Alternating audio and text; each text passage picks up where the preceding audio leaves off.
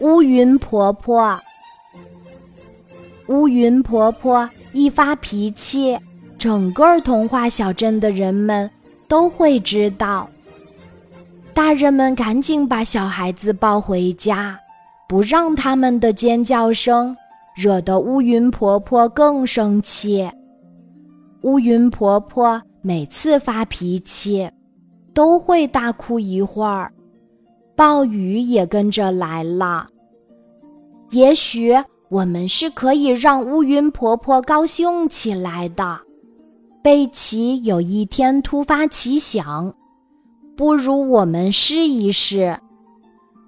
乌云婆婆，乌云婆婆，贝奇和小伙伴们一起来到乌云婆婆住的树屋前。吵死了！我不在家。乌云婆婆有时候更像个小孩子。是谁惹您生气了呀？贝奇好奇地问。谁能帮我把洗碗机修理好？乌云婆婆忽然问了一句。这可难倒了小朋友们。不过贝奇有办法。乌云婆婆。虽然我们不会修理洗碗机，但是我们可以帮您洗碗呀。对，我们都学过洗碗。贝奇身后站着的几个小伙伴都用力的点点头。那好吧，乌云婆婆半信半疑的打开树屋的门儿，小朋友们就不客气的溜进了屋里。哇，乌云婆婆家原来长这样的呀！这里还有一个壁炉。乌云婆婆，您还会弹钢琴呀？我也会呢。乌云婆婆，墙上的照片为什么都是愁眉苦脸的呀？哎呀，吵死了！乌云婆婆大吼一声，童话小镇的人们都听见了。好的，好的，我们不说话了。贝奇赶紧拉着小伙伴们跑进乌云婆婆家的厨房里洗碗。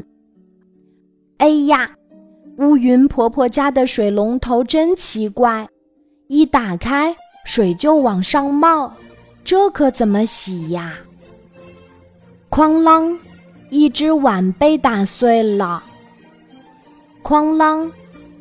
哐啷，哐啷，碟子、杯子、盘子也被打碎了。乌云婆婆，对不起，我们不是故意的。贝奇赶忙解释：“可能是洗洁精太滑了。”走开！乌云婆婆怒吼道。贝奇和小伙伴们吓得拼命逃回各自的家。果然，乌云婆婆一发火，暴雨就来了。哗啦啦，哗啦啦，好奇怪哦！今天的雨水里有一股奇怪的味道。对呀，对呀，我也闻见了，有点儿像菜汤的味儿，咸咸的。不，我闻到了洗洁精的味儿。是啊，你们瞧。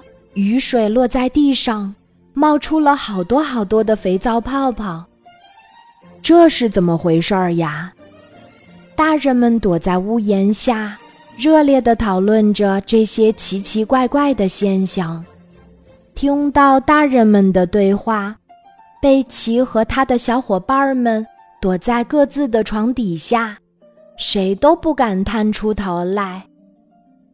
也许乌云婆婆。正在一边哭一边洗碗吧，唉，贝奇叹了口气，都怪我们不好。今天的故事就讲到这里，记得在喜马拉雅 APP 搜索“晚安妈妈”，每天晚上八点，我都会在喜马拉雅等你，小宝贝，睡吧，晚安。